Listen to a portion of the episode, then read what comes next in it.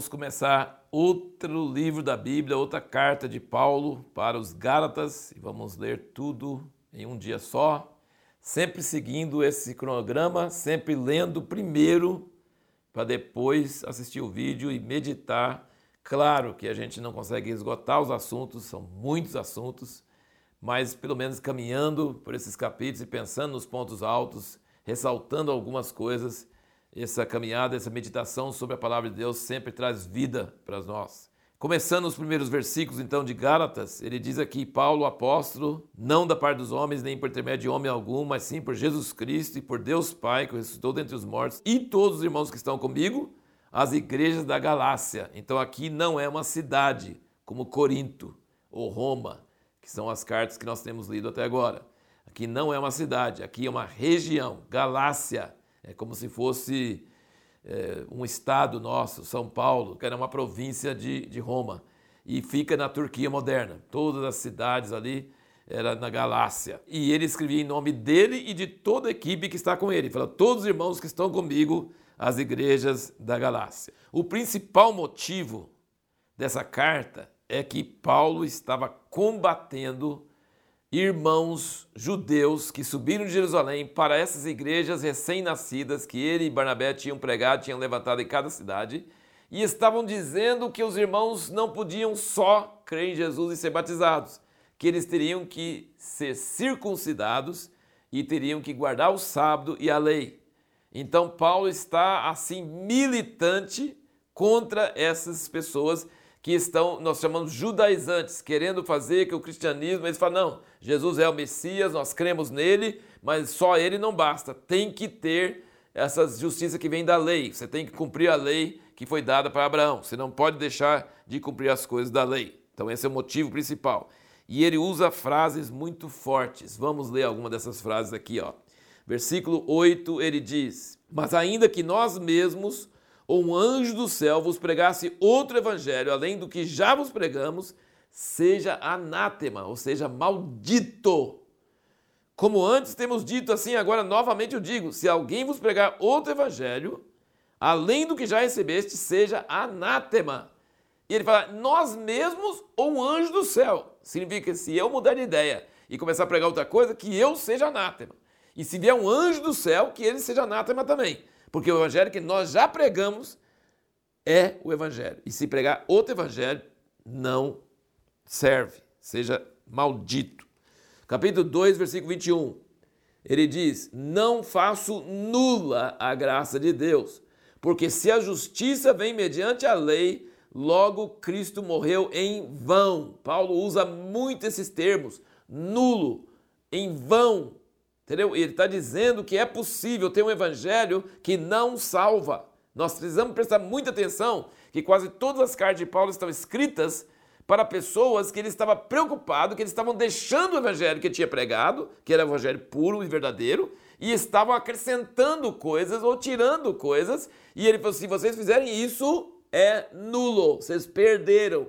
Cristo morreu em vão. O capítulo 5 versículo 2: Eis que eu, Paulo, vos digo, olha, eis que eu, Paulo, vos digo, que se vos deixar de circuncidar, Cristo de nada vos aproveitará. Ele não está dizendo, ah, pode circuncidar, não, não. Ele fala, se vocês se deixarem de circuncidar, Cristo de nada vos aproveitará. Versículo 3: De novo testifica todo homem que se deixa circuncidar, que está obrigado a guardar toda a lei. E aí o versículo 4 é contundente.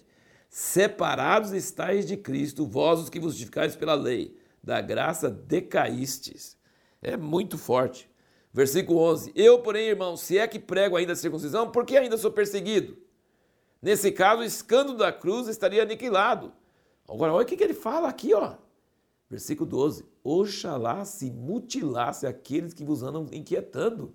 Ele quer que mutile as pessoas que estão inquietando ele. Bom, a circuncisão é um tipo de uma mutilação, né? É corte de um pedaço da carne. Então ele fala assim: Oxalá que cortasse a carne deles. Né?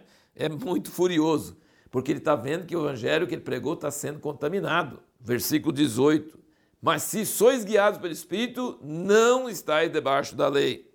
Capítulo 6, versículo 12: Todos que querem ostentar boa aparência na carne, esses vos obrigam a circuncidar-vos, somente para não serem perseguidos por causa da cruz de Cristo. Porque nem ainda esses mesmos que se circuncidam guardam a lei, mas querem que vos circuncideis para se gloriarem na vossa carne.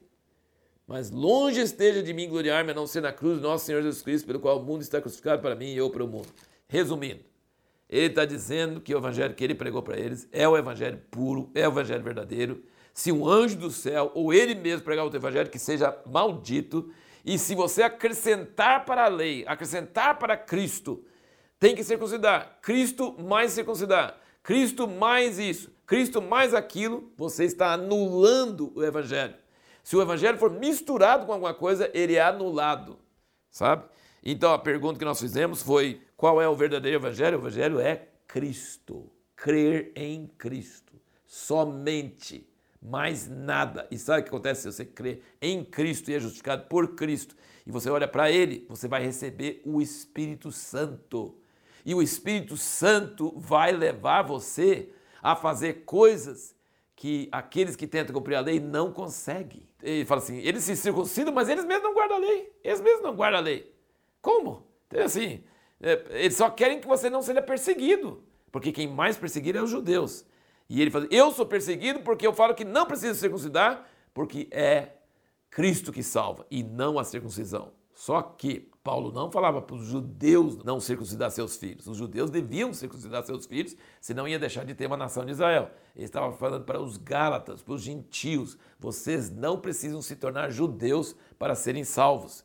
Vocês só precisam crer em Jesus e receber o Espírito. E ele diz que o evangelho que ele recebeu aqui nos primeiros capítulos, ele fala: o evangelho que eu recebi, eu não recebi de homens, recebi diretamente do céu. Deus me revelou esse evangelho e aí eu subi para Jerusalém e conferi com os apóstolos, Pedro, Tiago e João, e eles confirmaram que o que eu recebi do céu é o evangelho verdadeiro, é o evangelho correto. E porque se eles não confirmassem, toda a minha pregação seria em vão. Ele fala no versículo 2 do capítulo 2, ele diz: Subi devido a uma revelação, ele expus o evangelho e prego entre os gentios, mas em particular os que eram de destaque, para que de algum modo não estivesse correndo ou não tivesse corrido em vão mas eles confirmaram o evangelho que Paulo pregava. Então ele falou assim: eu recebi do céu, não recebi de homens, mas eu conferi com os homens que Jesus deixou e eles confirmaram que a palavra que eu tinha era uma palavra vinda de Deus. E aqui Gálatas é, é um resumo, Romanos é bem maior, mas Gálatas é um resumo do mesmo assunto. Que ele fala aqui claramente, aqui, a partir do capítulo 3, ele fala que a graça de Jesus veio antes da lei veio para Abraão. E diz que a primeira pessoa que ouviu o evangelho foi Abraão. Aqui no versículo 8, 3, ele diz: Ora, a Escritura, prevendo que Deus havia de justificar pela fé os gentios, anunciou previamente a boa nova, o Evangelho, a Abraão. E ele vai provando pelas Escrituras do Velho Testamento que a graça de Jesus Cristo já estava prevista no Velho Testamento. Ele usa as Escrituras para provar. E diz que a lei veio depois como um tutor para guardar o povo e para preparar o povo para receber o Evangelho e o Espírito Santo. E que a promessa que Deus fez para Abraão, que a, descendência de Abraão ia abençoar todas as nações, é a promessa do Espírito Santo. E aí no capítulo 5 nós temos aqui que ele fala claramente quais são as obras da carne.